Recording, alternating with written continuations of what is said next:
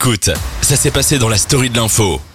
On va bah, tout de suite continuer le débat qu'on a eu, enfin que Anaïs a commencé Ouais. via sa carte blanche où elle nous a parlé de d'une nouvelle affaire hein, de viol. hein, si vous nous rejoignez, l'affaire euh, de viol et de violence, enfin d'agression sexuelle euh, causée ou euh, qui seraient causées, qui ont été potentiellement causées. C'est toujours évident, il faut peser ces mots par Nicolas Hulot, ancien euh, ministre de l'écologie, Mhm. ancien présentateur télé, qui euh, a beaucoup d'importance dans le milieu médiatique et politique. Alors je sais pas qui veut commencer à donner son avis sur ce cas.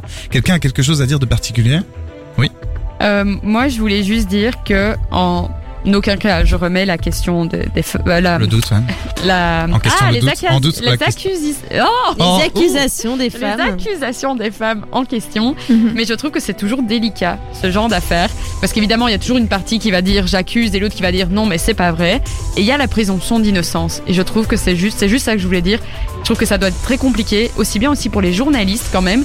Certaines journalistes comme tu l'as dit dans ta carte blanche qui aimeraient quand même prendre parti mais en même temps c'est je trouve que c'est compliqué. C'est qui vraiment- êtes journaliste euh, ou qui C'est euh, vraiment le hyper devenir, compliqué. euh, euh, Pardon Laura, je t'ai coupé, mais effectivement, Oui. on va, on est journaliste pour, euh, en tout cas pour Anaïs, et on va le devenir si tout va bien pour Valentine et moi. Effectivement, c'est assez compliqué ce truc de présomption. Je vais te donner la parole dans une seconde, Valentine, mais juste ce que je voulais dire, c'est que tu parlais de présomption d'innocence. Il y a une chose qui est très vraie et euh, enfin, c'est très délicat toujours de, de ramener toujours la présomption d'innocence parce que à la fois on a envie de croire euh, et Bah je pense oui, qu'il faut normal, croire en fait les, les potentielles victimes, mais il y a quelque chose qui me dérange dans les termes qu'on utilise. C'est-à-dire que très souvent on dit euh, les victimes. Et en fait, ce ne sont pas encore des victimes. Mhm. Ce sont peut-être des victimes si les faits sont avérés, mais le problème c'est que pour que les faits soient avérés, il faut que la justice passe par là. Donc en fait, on ne devrait plus trop utiliser le terme victime à Oui. mon sens, mais plaignante. Et on peut pas dire le potentiel coupable parce qu'on n'en sait rien en fait. Alors heureusement on dit potentiel, mais on, on devrait dire euh, euh, celui qui est accusé. Euh, vous voyez l'accusé. Et je trouve qu'on n'utilise pas les bons termes parce que victime, sans doute. Moi je remets pas en question, c'est toujours Oui. délicat. Mais voilà, moi je dirais plutôt plaignante. Mais bon voilà. Euh, Valentine. Euh, moi, évidemment, je crois les femmes ce qu'elles ont vécu parce que ça doit sûrement être vrai tellement les les témoignages sont sont forts.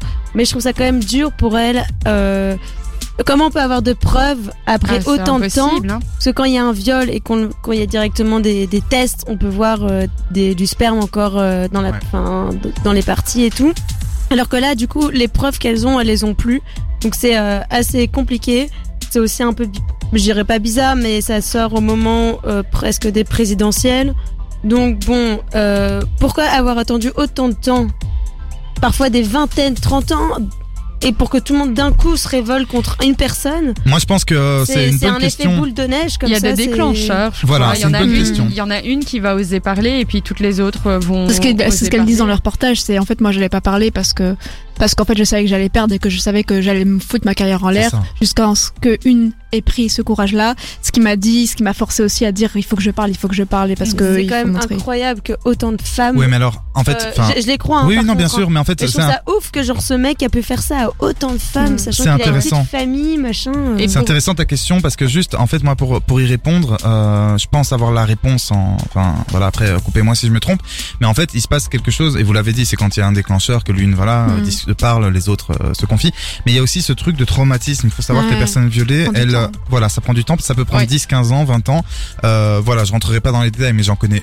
Je connais une personne qui a été violée et je pense qu'on en connaît beaucoup. Mm. Euh, et euh, non, c'est pas ça. Je connais. Enfin, parce qu'alors encore une fois, il y a un problème de terme. C'est-à-dire qu'on dit Ouais. toujours une personne violée, mais on, par- on parle toujours des gens violés, mais jamais des violeurs. En tout cas, je connais un violeur qui a violé donc quelqu'un que je connais et euh, cette personne qui a été violée, elle m'a confié que euh, déjà elle m'a confié ça après beaucoup beaucoup d'années parce qu'en fait il y a tout un temps de déni et ça c'est prouvé euh, scientifiquement Ouais. que dans le cerveau il se passe quelque chose c'est en fait un mécanisme de défense j'ai pas le terme Mhm. exact où la personne oublie ça c'est-à-dire tente d'oublier mais évidemment elle vit avec et puis parfois en fait elle a un comportement euh, entre guillemets étrange parce qu'il est dû à ce- Ouais. cet accident cet accident pardon ce, ce- Cette agression. cette agression, Ouais. pardon euh, je mots c'est toujours délicat de parler de ces sujets là mais voilà effectivement je pense que des personnes parlent très tard c'est rare à mon avis qu'on se fasse violer et que deux C'est pour ça après, qu'il y a la- la- y a un débat sur la prescription. Est-ce qu'un viol Oui, doit être ça que prescrit, sachant que psychologiquement, des femmes vont parler parfois 20 ans plus tard et que c'est arrivé des dizaines et des dizaines de fois.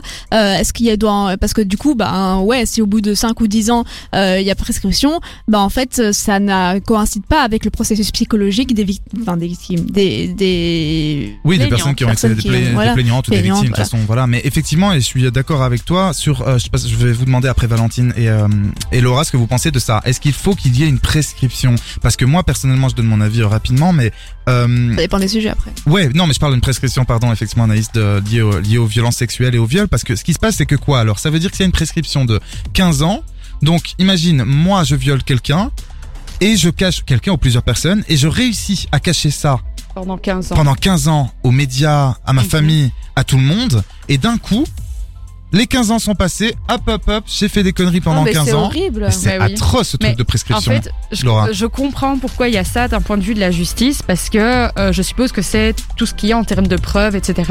Bien sûr. Et je suppose qu'ils ont l'obligation de faire ça parce qu'on peut. Enfin, c'est compliqué de se baser uniquement sur les dires de quelqu'un. Est-ce qu'il ment, est-ce qu'il ment pas? C'est Mhm. très compliqué. Et donc, je comprends d'un côté qu'ils aient fait ça, mais d'un autre, comme l'a dit Anaïs, ça colle pas du tout bah, à tout le processus psychologique, puis ça colle même pas du. Enfin.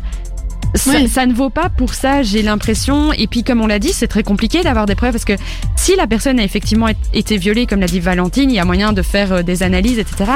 Mais si on parle juste d'un baiser euh, forcé ou euh, Comme euh, euh, etc. Co- comment tu prouves ça. Mhm. Tu ne sais pas le prouver. Mais même si la prescription elle dure 15 ans, au bout de, au bout de 5 ans, il y a déjà, déjà plus de preuves de cette relation sexuelle oui. en fait. Donc en Oui, soi, oui, euh, voilà. Et même s'il n'y a pas de relation sexuelle, mais juste des Oui, oui. attouchements, tu fais quoi? Ben tu sais pas le Bah prouver. ouais. Mais moi, C'est j'ai- pas Parole contre privé, parole. J'ai beaucoup aimé ce que tu as dit tout à l'heure, hein, qui était très intéressant et qu'a dit donc Élise Lucet, c'est que en fait peut-être qu'il faut, parce qu'en fait il y a beaucoup de personnes qui disent non mais euh, c'est horrible ce qu'on fait d'un point de vue médiatique. Effectivement, vous savez cette justice entre guillemets Mhm. médiatique, mais d'un côté s'il y a prescription, peut-être d'un point de vue judiciaire, peut-être que c'est bien qu'il n'y ait pas prescription d'un point de vue médiatique. c'est la dernière Ah, porte de sûr. sortie en fait. Voilà, parce qu'en fait, qu'est-ce qu'on fait sinon? Ça veut dire que les femmes qui ont été violées par, là je parle par des personnalités, donc qui ont un poids, qui ont des responsabilités, parfois politiques, culturelles, euh, une grande influence, qu'est-ce qu'on fait? On se fait violer par ces personnes-là, la prescription est passée, On on laisse aller. voilà, on laisse aller, on dit même pas, Mm. Oui. parce que de toute façon c'est passé. Non, pour moi c'est normal si elles ont été violées, si c'est vrai, voilà, que ça, qu'elles se soient dit, peu importe qu'il y ait, ça fasse 15 ans, 20 ans, 30 ans, c'est normal qu'ils payent aussi d'un point de vue médiatique Oui, bien sûr. Oui, et qui c'est se retire. normal. Par contre, moi j'ai une dernière question, il nous reste peu de temps, mais voilà. Est-ce que vous trouvez ça normal? Moi ça m'a beaucoup choqué, même si c'est une défense pas mal à mon avis euh, imposée ou suggérée euh, par son, ses avocats, mais de euh, parler avant que les femmes parlent. C'est-à-dire qu'avant que les victimes ou plaignantes s'expriment, il a été chaud. sur, BFM Ouais. dire Ah oui, vous allez voir, il a C'est lui qui a annoncé choses. le documentaire. c'est lui qui a annoncé le documentaire en mode mais attends, mais quoi Ah, Des gens se font oui. potentiellement violer et encore une fois, on les devance et c'est le violeur potentiel hein, toujours qui va s'exprimer sur le plateau en disant je me retire de la vie publique et les femmes Bah, à mon avis, il a voulu faire euh, genre euh, les gars, c'est j'ai rien fait, j'ai rien fait, et en Hmm. parler comme ça. Oui, ben c'est pour moi C'est- c'est. ça a été un coup de com pour dire Oui. euh, se dédouaner de la situation. Oui, c'est malin d'un C'est point entre de vue guillemets euh, la, la tactique la plus logique pour lui pour se dédouaner s'il est vraiment innocent Oui. ou même s'il a fait quelque chose, s'il essaye de. Oui, de, en fait c'est Bah, en c'est- fait, là, je trouve que c'est son pire, euh, pire, pire strat. Si t'es, si t'as rien à te reprocher, tu te retires pas la vie publique. non mais clairement mais en fait je pense Tu que, vois euh, bon on, on Oui, verra tu Tu vas bien pas en on- parler on- devant tout le monde non plus. Quoi. on présage pas de, de ce que va dire la justice mais en tout cas c'est encore une histoire qui fait froid dans le dos